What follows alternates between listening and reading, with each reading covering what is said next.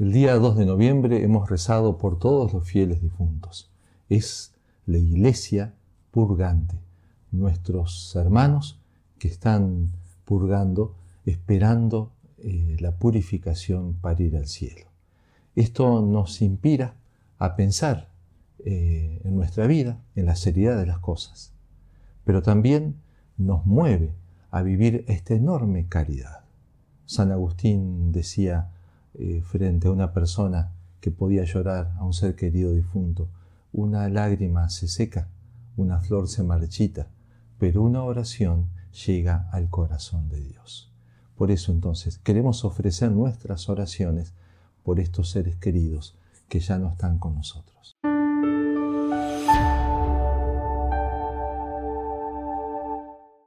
Con el catecismo de la Iglesia Católica recordemos lo que es el purgatorio. Dice el catecismo, los que mueren en la gracia y en la amistad de Dios, pero imperfectamente purificados, aunque están seguros de su eterna salvación, sufren después de la muerte una purificación, a fin de obtener la santidad necesaria para entrar en la alegría del cielo. Esto es el catecismo de la iglesia, pero esto es la doctrina de la iglesia. Están los santos del cielo, estamos los vivos en la tierra, tratando de vivir el combate de la fe, tratando de conquistar el cielo. Y están aquellos que han muerto, pero que todavía no han terminado su purificación. Murieron en Dios, están en gracia. Por eso en el purgatorio hay mucha paz, hay mucha caridad y sin embargo también hay mucho dolor. Así lo decía Santa Catalina de Génova, gozan las almas del purgatorio de un contento grandísimo y sufren al mismo tiempo una grandísima pena. Una cosa no impide la otra. El contento es lógico, ya no pueden pecar, tienen el cielo asegurado.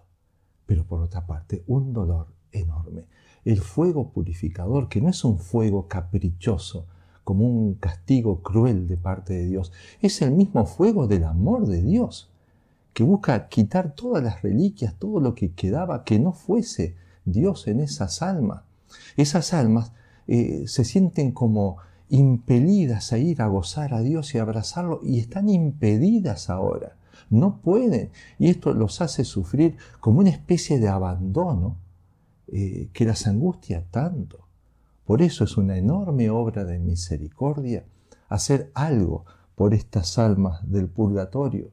Es justamente el catecismo de la Iglesia el que nos pide que las ayudemos. Esta enseñanza, dice, se apoya también en la práctica de la oración por los difuntos. Se recuerda cuando Judas Macabeo, después de una batalla, mandó hacer un sacrificio expiatorio en el templo, pidiendo por algunos soldados que habían muerto por la causa de Dios, pero que habían sido sorprendidos con algunos botines que habían robado eh, y algunos pequeños ídolos. Judas Macabeo razona, ellos han muerto por Dios, tienen que haber tenido una muerte hermosa, pero les ha quedado esto por purificar. Por eso entonces mando ofrecer este sacrificio en el templo. Eso era como una preparación para lo que sería esta realidad del Nuevo Testamento, donde no ofrecemos el sacrificio de un animalito del templo, se ofrece la misma sangre de Cristo. Por eso el catecismo dice, el sacrificio eucarístico es también ofrecido por los fieles difuntos que han muerto en Cristo y que todavía no están plenamente purificados, para que puedan entrar en la luz y en la paz de Cristo.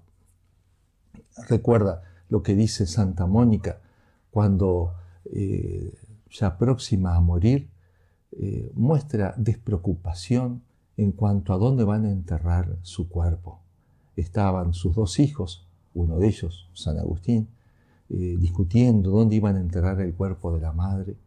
Y ella dice, pero ¿qué importa eso? Enterrad este cuerpo en cualquier parte.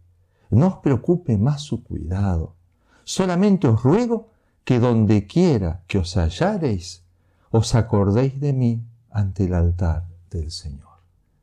Era bien consciente de lo que valía una misa ofrecida por su alma. Después el catecismo de la iglesia toca el famoso tema de las indulgencias. La indulgencia es la remisión ante Dios de la pena temporal por los pecados ya perdonados.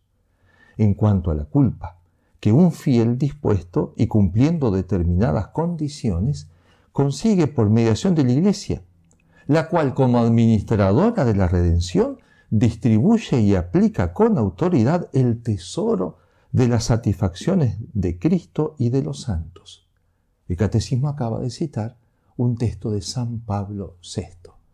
Ahí el Papa la presentaba a la Iglesia como la que dispone, administra los tesoros de la sangre de Cristo, de los méritos de Cristo y de la Santísima Virgen y de todos los santos.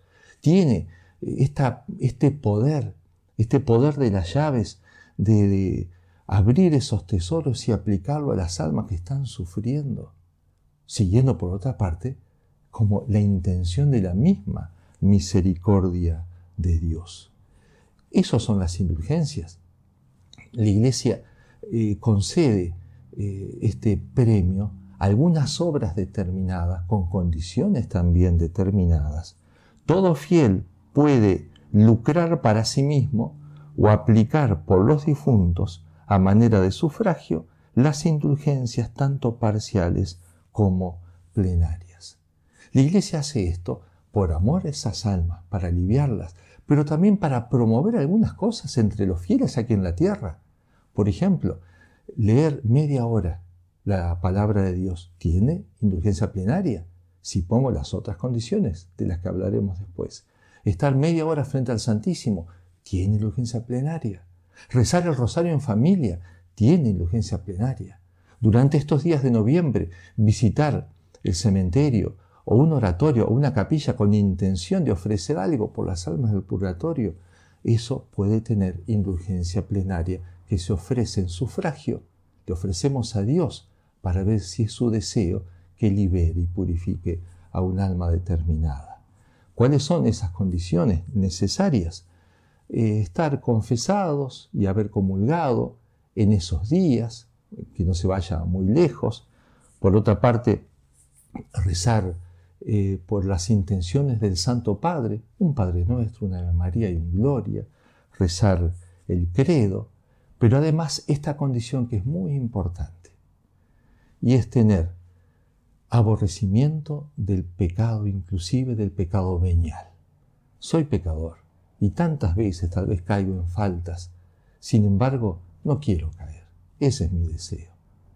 Eh, este aborrecimiento del pecado venial es fundamental, es clave, porque de esta manera el alma está como dispuesta a ganar estas indulgencias. Porque el motivo en definitiva de estas indulgencias es el amor de Dios. Él quiere liberar a las almas para que vayan con Él. Son almas que están llenas de caridad pero que necesitan purificarse en esa caridad. Entonces, lo mío también tiene que ser una enorme obra de caridad. Esa caridad eh, comienza por este aborrecimiento del pecado, que es lo que se opone justamente al amor de Dios.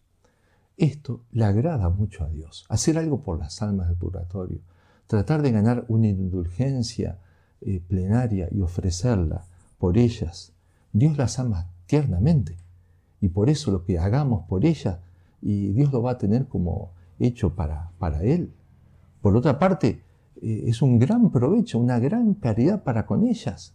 San Alfonso María de Ligorio, él decía, no hay mayor obra de caridad que aplicar indulgencias por las almas del purgatorio. Es sumamente útil para nosotros, porque estas almas, una vez que estén en el cielo, se van a convertir en poderosas intercesoras nuestras así que hasta nos conviene. Pero miremos un poco un ejemplo, el de el Padre Pío, San Pío de Piralchina, tan cercano a nosotros, tan de nuestro tiempo, porque él tuvo un amor muy especial por las benditas almas del purgatorio y fue un gran apóstol de la caridad para con ellas. Tuvo muchas experiencias, muchos tratos con las almas del purgatorio en una ocasión estaba rezando, empezó a escuchar eh, cerca del altar unos ruidos, ¿Quién anda ahí? preguntó el padre Pío, pensando que se trataría de algún sacristán o un sacerdote encargado de los vasos sagrados. Eh, padre, no es tiempo de, limpiar eh, el altar, le dice el padre Pío. Esta voz le responde, eh, no, padre, yo no soy el sacristán. Entonces, ¿quién eres? Soy un fraile que hizo noviciado aquí, y durante ese año mi misión era limpiar el altar y ordenarlo todo en este lugar. En todo ese noviciado no reverencié a Jesús sacramentado como debería haberlo hecho mientras pasaba por delante del altar. Por ese serio descuido todavía estoy en el purgatorio.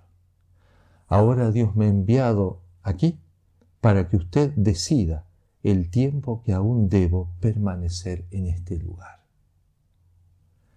El Padre Pío quiso ser muy generoso con esta alma y entonces le dijo, mañana mismo, mañana por la mañana, cuando celebre la Santa Misa, estarás en el paraíso. Pero el fraile este desapareció llorando. Ahí es como que el Padre Pío toma conciencia. Lo estaba haciendo esperar un día. El tiempo en el purgatorio es algo que a nosotros nos supera. Eh, pero después de unos minutos de pensar, el Padre Pío terminó llorando él también. Y miren las palabras del Padre Pío. Qué cruel he sido podría haber enviado a esta alma al paraíso esta misma noche. Y sin embargo, la he condenado a vivir en el purgatorio una noche más. Y el Padre Pío sabía lo intenso, lo profundo y esa sensación de larga duración tiene el dolor en el purgatorio. Por eso, dice el Padre Pío, esa queja de esta alma me produjo una herida tan profunda en el corazón la cual he sentido y sentiré durante toda mi vida. ¿A cuántas almas dicen que alivió el Padre Pío? Y rápidamente, ni bien podía aliviarlas ofreciendo una misa, ofreciendo sus dolores. Es más, llega a escribirle a su director espiritual, quiero pedir vuestro permiso para algo. Hace un tiempo que he sentido la necesidad de ofrecerme al Señor como víctima por los pobres pecadores y por las almas del purgatorio. Este deseo ha estado creciendo continuamente en mi corazón, hasta el punto de que ahora ha llegado a ser lo que llamaría una fuerte pasión. Había hecho este ofrecimiento varias veces, así en privado, pero ahora quería hacerlo más solemnemente y bajo la obediencia. Estaba dispuesto a sufrir lo que sufren las almas del purgatorio y los pecadores, y hasta cien veces más, siempre que Él, Dios, convierta a los pecadores y rápidamente admita al paraíso a las almas del purgatorio. El Padre Pío sabía lo que valía un alma. El Padre Pío también decía a las almas, hay que comprarlas, hay que pagarlas. Y estaba dispuesto, amaba tanto a las almas y amaba tanto a Dios que tenía sed de esas almas, que estaba dispuesto a este sacrificio. Eh, otros frailes compañeros del Padre Pío cuentan que estaba un día en el comedor cuando de repente se alejó, se fue a la puerta que daba a la calle y se pone a conversar con personas, pero ellos no, veían a nadie. Vuelve el Padre Pío al comedor. No se preocupen, les dice, estaba hablando con algunas almas en su camino del purgatorio al paraíso.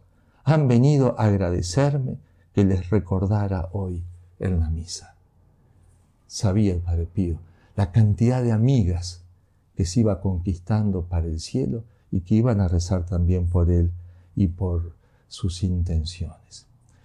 Nuevamente, reitero, hagamos esta obra de caridad. Muchas veces nosotros sí ofrecemos cosas por los difuntos, pero no lo suficiente. O nos parece como si fuese un trámite, ofrecí una misa, recé algo, ya está. Era una buena persona, murió muy bien, era un religioso, era un sacerdote no tenemos ni idea qué puede estar pasando. Jesucristo dijo frente a la mujer adúltera y a los fariseos que la querían condenar, el que esté libre de pecado, que tire la primera piedra. A ver, ¿quién de nosotros está libre de pecado para decir, no, yo me muero, me voy al cielo derecho? ¿Quién puede decir eso? Puede haber tantas personas realmente buenas y que mueren en Dios y hasta con una vida de cierta santidad. Y sin embargo, están sufriendo y están esperando nuestro alivio, están esperando nuestras misas, están esperando que ofrezca algo, este dolor de muela que tengo ahora, o esta molestia, o este calor, o este frío. Con muy poco puedo hacer mucho. Y encima el corazón mío se agranda por este ejercicio de la caridad. En una oportunidad, eh, un alma que se manifiesta, un alma del purgatorio, mm, dijo, yo sé cuándo se ora por mí, como que Dios les daba a conocer a las almas cuando alguien en la tierra oraba por ellas. Eh, por muy pocos de nosotros llegan oraciones. Se quejaba. La gente reza poco por nosotros. La mayoría de nosotros estamos totalmente abandonados, sin ningún pensamiento ni las oraciones ofrecidas por nosotros de los que están en la tierra. Y Santa Faustina, que tiene una visión del purgatorio, ella también quedó espantada a ver el sufrimiento de ellas y que ellas intentaban rezar pero no podían rezar por ellas. Eh, se le revela a Santa Faustina, eh, las oraciones no eran válidas.